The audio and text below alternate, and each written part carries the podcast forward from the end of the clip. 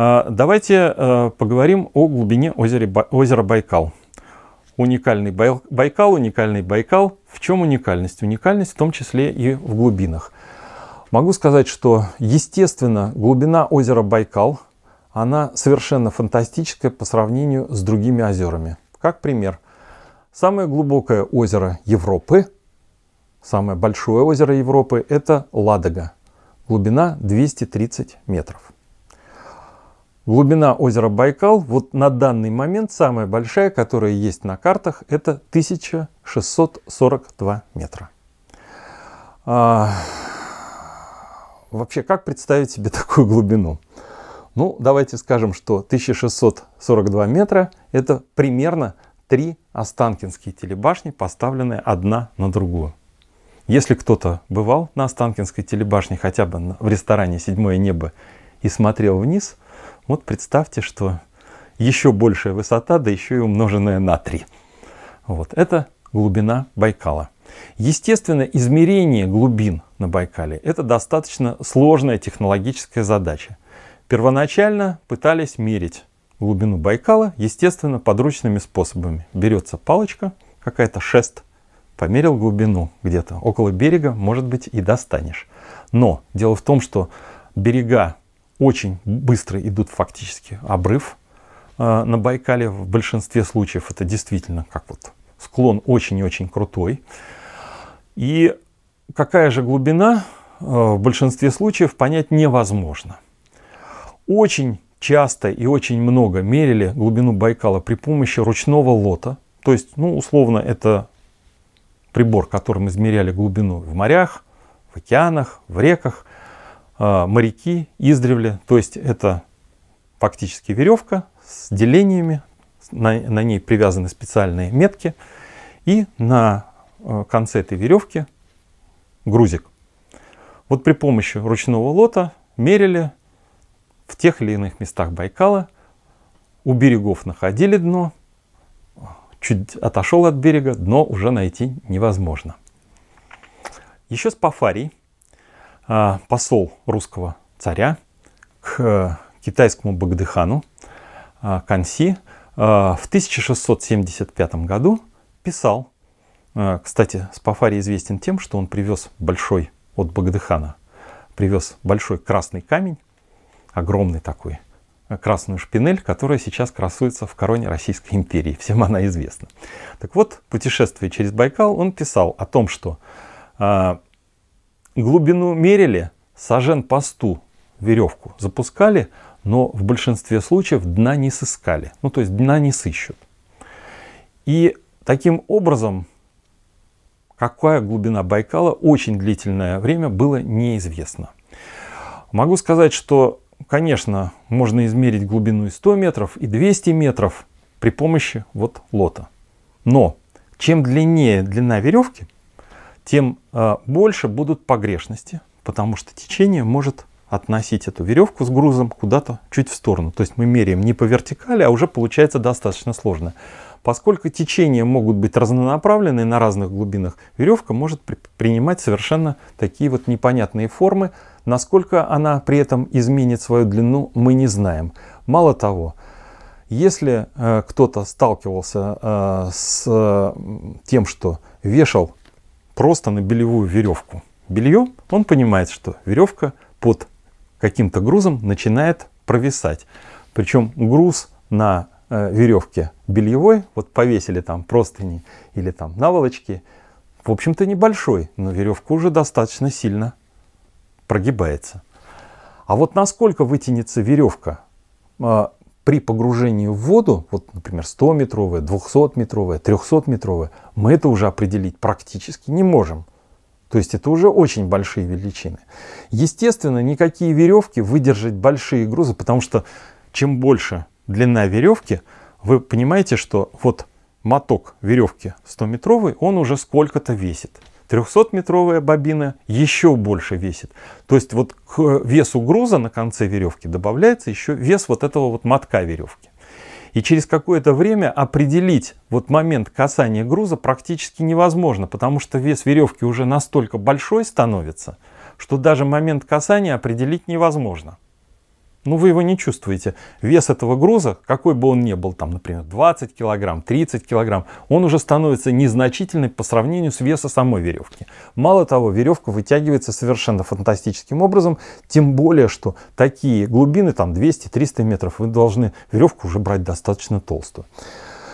Через какое-то время, уже там в 19 веке, что начали делать? Начали брать э, э, для измерения больших глубин начали брать не просто лот линта, ну, какую-то э, веревку из э, натуральных волокон, начали брать стальной трос.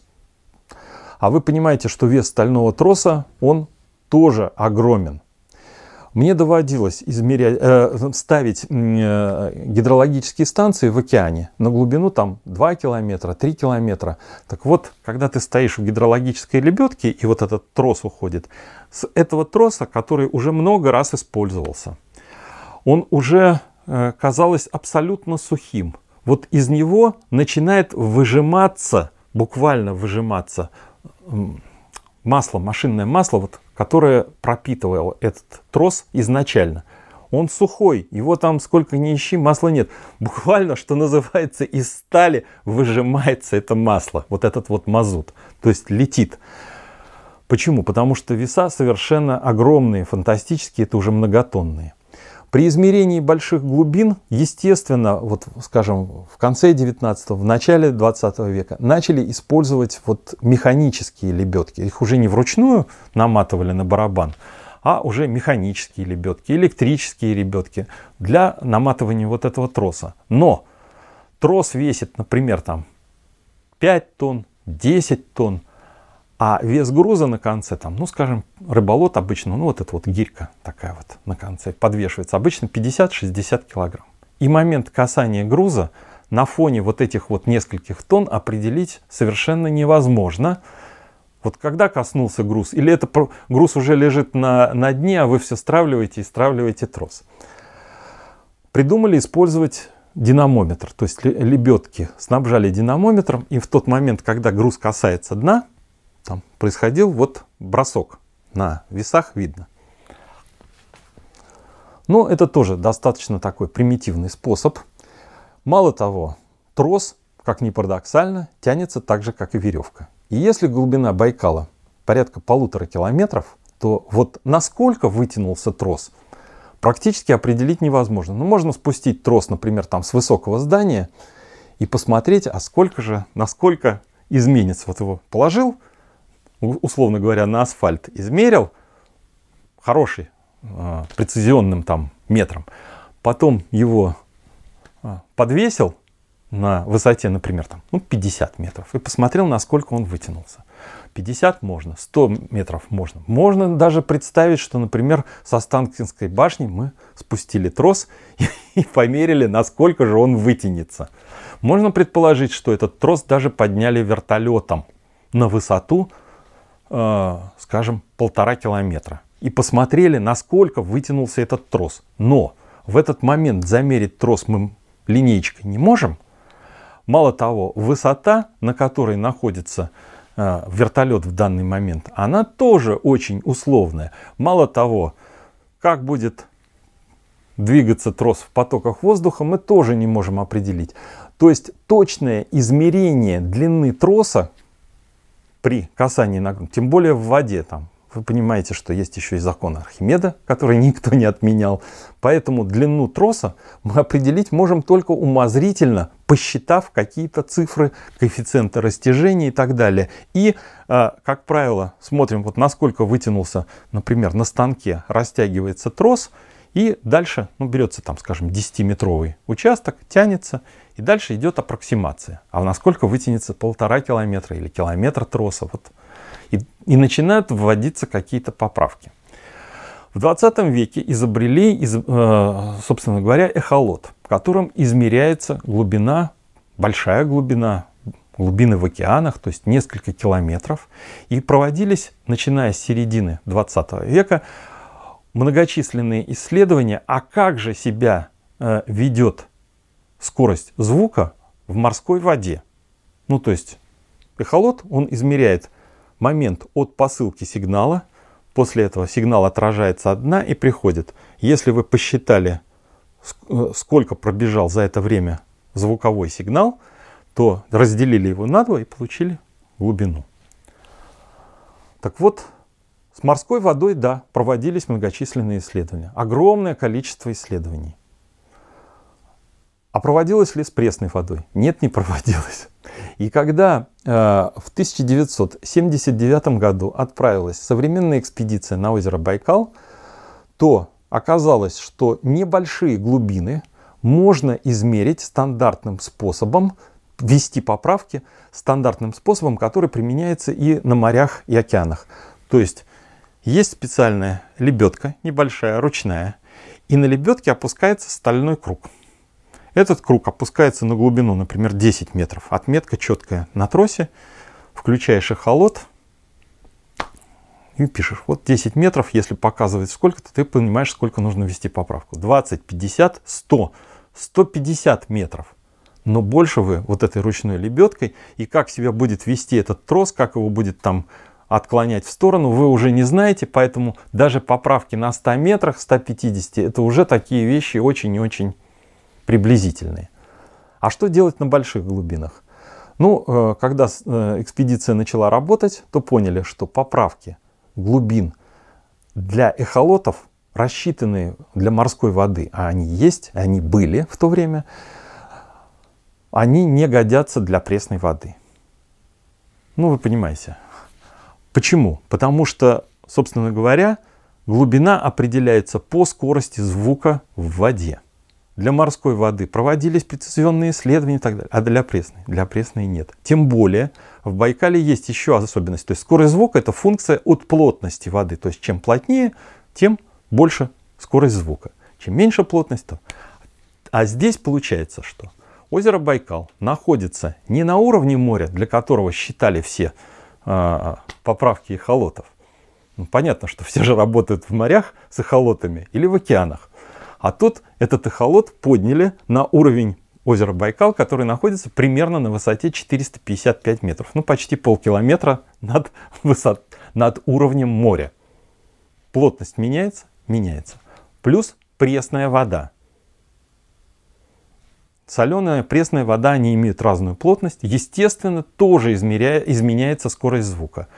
Мало того, есть еще сезонные изменения температуры воды в озере или в море и так далее. И тоже нужно вводить поправки. То есть поправки для сезона и для какого-то конкретного района, морского района. Ну, например, там в Тихом океане одно, в, Северном Ледовитом другое, там где-нибудь в районе Гонолулу третье а сколько на Байкале?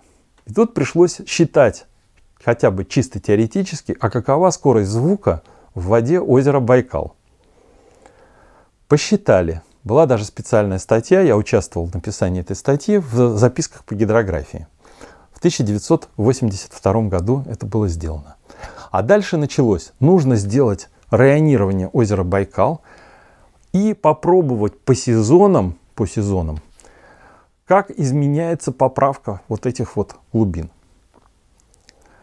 Оказалось, что да, изменяется и по сезонам изменяется, и по районам. Три котловины озера Байкал. Северная, самая северная, это одно. Центральная часть это другое, южная часть это третье. Причем эти три котловины, они имеют еще и такие естественные как бы поднятия, которые отделяют воду в одной котловине от воды в другой котловине. Кстати, скорость э, обмена воды, естественно, во всех трех котловинах разная, поскольку они удалены, по-разному удалены от истока Ангары. Поэтому э, полный водообмен в южной котловине, он не такой, как в средней, не такой, как в северной.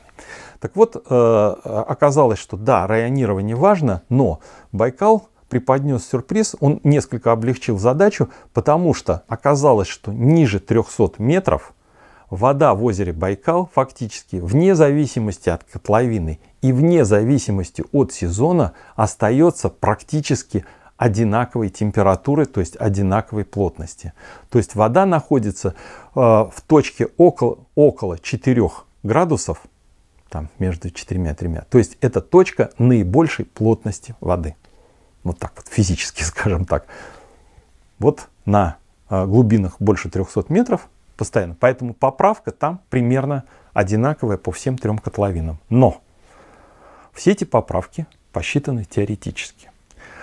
Поэтому споры о том, что вот там, а это точно измерено глубина Байкала или не точно? Естественно, все глубины Байкала измерены с какими-то погрешностями. То есть абсолютно точную глубину измерить практически невозможно.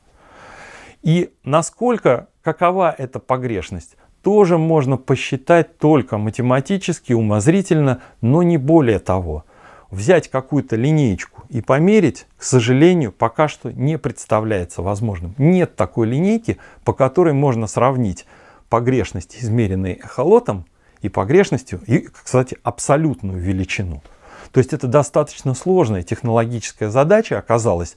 Сложная она по многим параметрам. Поэтому, когда были различные эксперименты, ну, например, погружение там, миров, там, погружение пайсисов, журналисты, они очень любили писать, вот там найдена такая глубина или еще там сенсации и так далее. На самом деле это сенсации быть не может, потому что измерение глубин это достаточно сложная и технологическая, и метрологическая, и методологическая задача. И э, вот просто погружающийся аппарат, он не может даже с какой-то приемлемой для картосоставления точностью измерить глубину. То есть это нереально. Тем более, что, в общем-то, погружение э, на вот этих вот подводных аппаратах, да, для науки это очень интересно, своими глазами посмотреть, а что же там.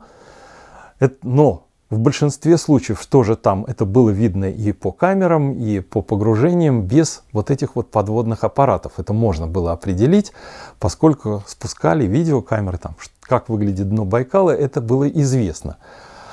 А что такое погружение вот на тех же самых мирах, достаточно широко освещаемое, ну, это такое очень интересное, скажем так, очень полезное, но для науки, э, связанной с э, измерением реальных глубин, в общем-то, бесполезное мероприятие. Это больше такое катание и аттракцион для влиятельных или там э, людей с большими научными регалиями. Но, но конкретное измерение глубин это не имеет никакого отношения.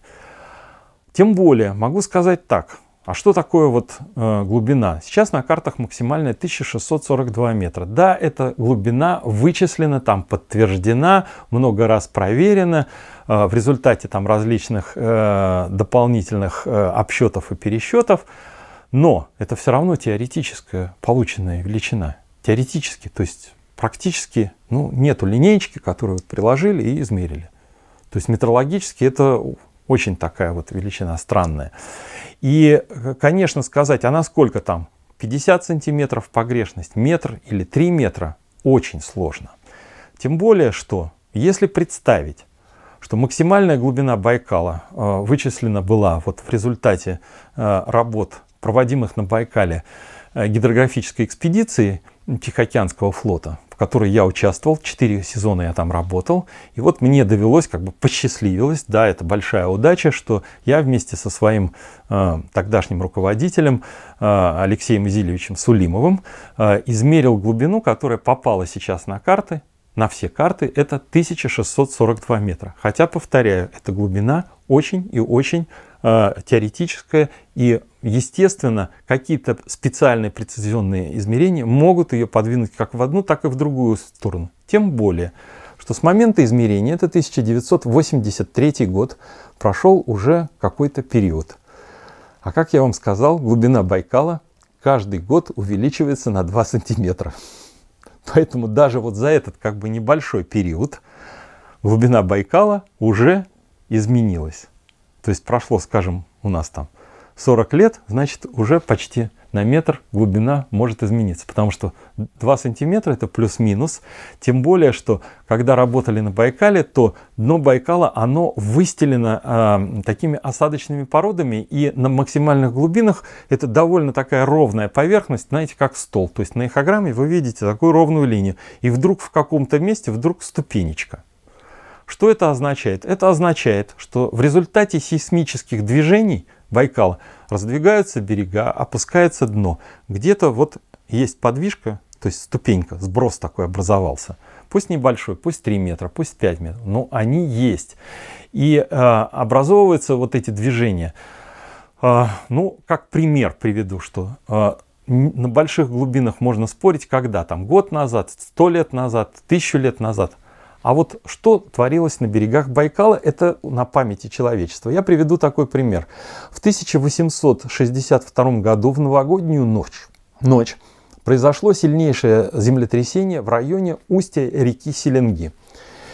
И причем это было э, землетрясение по современным оценкам, оно колеблется, иногда дают оценку 10, иногда 11 баллов. То есть это катастрофическое землетрясение. Э, за э, десятки и десятки километров в Иркутске, на другом берегу Байкала – это землетрясение, эпицентр, я сказал, в устье реки Селенги, и где, где Селенга устье и где Иркутск. Так вот, в Иркутске при этом на, э, на колокольнях начали звонить колокола, потому что все качалось, дома трещали, какие-то хибары завалились, люди стоять не могли, э, животные бесились. Ну, то есть это очень сильные подземные толчки. В результате этих толчков опустилась так называемая, тогда это называлось цага, тага, э, Цаганская степь, огромная территория в 300 квадратных километров. Она опустилась достаточно ровненько на некоторое количество сантиметров. И э, опустилась она не быстро, она опускалась в течение нескольких дней. Причем там не погибли люди, там не погиб скот. Они ушли, потому что это абсолютно плоская была степь. А, и эта степь опустилась, люди и стада ушли. При этом шло, напол, э, шло э, заливание этой территории э, фактически водой озера Байкал, то есть от берегов начала поступать вода. Мало того, эта вода поступала еще из подземных источников, то есть из колодцев начала вытекать вода. Вот. И вся, все эти 300 квадратных километров, они заполнились водой. Сколько было воды первоначально? Да немного, по щиколотку примерно. Когда мне довелось работать, я напомню, это 1862 год. И назвали, теперь это не, не степь, теперь это залив Провал на карте Байкал рядом с э, устьем реки Селенги. И когда мне довелось работать на озере Байкал, это уже 80-е годы. То есть я работал там 82 83 84 85 год. Так вот, глубина в заливе Провал уже была в некоторых местах 6-7 метров. То есть вот за 100 с небольшим лет насколько опустилось дно. То есть вот эти вот подвижки вертикальные, они могут быть разные. Они могут быть не по сантиметру в год, они могут быть больше, они могут быть меньше. Но в любом случае прирост объема Байкала, увеличение глубины Байкала, они не равняются нулю в течение года. Ну, так вот устроена Э, котловина озера Байкал. Причем во многом то, что котловина увеличивается и по ширине, и по глубине, во многом объясняет, почему Байкал не эволюционировал так, как эволюционируют все озера. Конечная стадия эволюции озер, как правило, это болото. Ну, то есть постепенное накопление ила, зарастание и превращение в болото. А поскольку дно Байкала постоянно опускается, берега постоянно раздвигаются, таким образом котловина постоянно растет. И я думаю, что максимальная глубина Байкала еще будет через много-много-много тысячелетий и миллионов лет такая же, как и глубина многих океанов. Почему? Потому что Байкал это такой вот океан-младенец, это зародыш еще одного океана на планете Земля.